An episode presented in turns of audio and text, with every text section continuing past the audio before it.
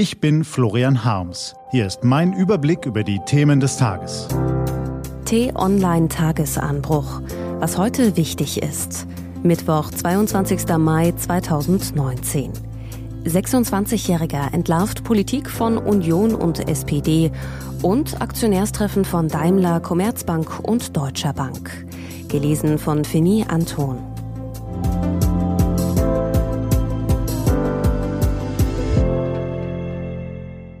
Bevor es losgeht, ein kurzer Spot. Was haben Fahrräder, Autoteile oder auch stilvolle Kugelschreiber gemeinsam? Sie alle können aus recycelten Nespresso-Kapseln hergestellt werden. Wie das geht, lesen Sie dazu mehr auf t-online.de-nespresso. Was war? YouTuber rechnet mit Union und SPD ab.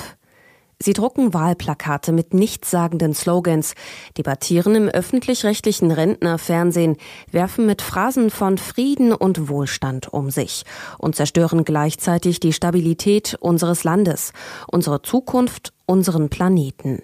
Das ist das Bild, das der 26-jährige YouTuber Rezo aus Wuppertal von der CDU zeichnet. Die Zerstörung der CDU heißt seine knapp einstündige Abrechnung mit der Partei, die seit bald 19 Jahren die Geschicke Deutschlands lenkt. Ein YouTuber redet über Politik?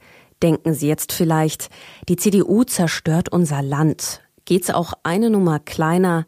Nein, geht es heute Morgen mal nicht. Der Mann mit dem Künstlernamen Rezo ist erstens nicht irgendwer. Auf seinen sozialen Kanälen erreicht er mehr als zwei Millionen junge Menschen. Darunter dürften viele sein, deren Aufmerksamkeit CDU, CSU, SPD, AfD, FDP, Grüne, Linke schon längst verloren haben. Zweitens kommt sein Film nicht als windige Meinungsblöckerei daher. Im Gegenteil. Er hat recherchiert, Fakten zusammengetragen, Statistiken besorgt, die belegen sollen, ob in der Sozial-, Klima-, Bildungs-, Digital-, Migrations- oder Außenpolitik CDU, CSU und auch die mitregierende SPD versagen angesichts der riesigen Herausforderungen unserer Zeit auf ganzer Linie. Man muss ihm nicht per se zustimmen, um trotzdem schon nach wenigen Minuten festzustellen, Rezo macht einen Punkt. Und noch einen und noch einen und noch einen. Da schreibt man als Morgenkommentator seit Jahren gegen Missstände in der Politik an und dann kommt so ein YouTuber daher und bringt mal eben das Wesentliche schlagfertig auf den Punkt. Zack, zack, zack. Schon drei Millionen Aufrufe verzeichnet sein Video seit dem Wochenende. Im Minutentakt werden es mehr. Nochmal, man muss nicht alles, was er sagt, auf die Goldwaage legen und man muss auch nicht jede seiner Meinungen teilen. Aber bei gesundem Menschenverstand fällt es an vielen Stellen schwer, es nicht zu tun. Dieser Film hat das Potenzial, den Ausgang der Europawahl in Deutschland stärker zu beeinflussen als zigtausende nichtssagende Wahlplakate und langatmige Debatten im Fernsehen. Aktionärstreffen von Daimler, Commerzbank und Deutscher Bank.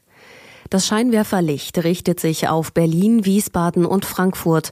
Heute bitten Daimler und Commerzbank ihre Aktionäre zur Hauptversammlung, morgen die Deutsche Bank. Auf allen drei Bühnen geht es um brisante Themen. Bei Daimler sollen die Aktionäre die Aufspaltung des Konzerns in drei AGs unter dem Dach einer Holding abnicken und Dieter Zetsches Nachfolger Ola Kelenius applaudieren. Bei der Commerzbank sollen sie ihrer Erleichterung Luft machen, dass die ungeliebte Fusion mit der Deutschen Bank vom Tisch ist und möglichst wenige Fragen nach der fehlenden Alternativstrategie stellen.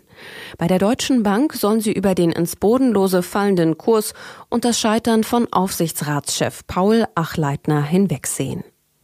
Neu ist, dass sich immer mehr Aktionäre weigern, das sorgfältig inszenierte Theaterstück der Konzernchefs mitzuspielen. Wenn die Darsteller auf der Bühne keine Helden mehr sind, sondern verunsichert wirken und selbst mehr Fragen als Antworten haben, verlangt das Publikum sein Geld zurück. Die Online-Wirtschaftskolumnistin Ursula Weidenfeld schreibt, die Aktionäre treten kritischer auf. Bei den Hauptversammlungen der großen deutschen Aktiengesellschaften weht ein neuer Wind.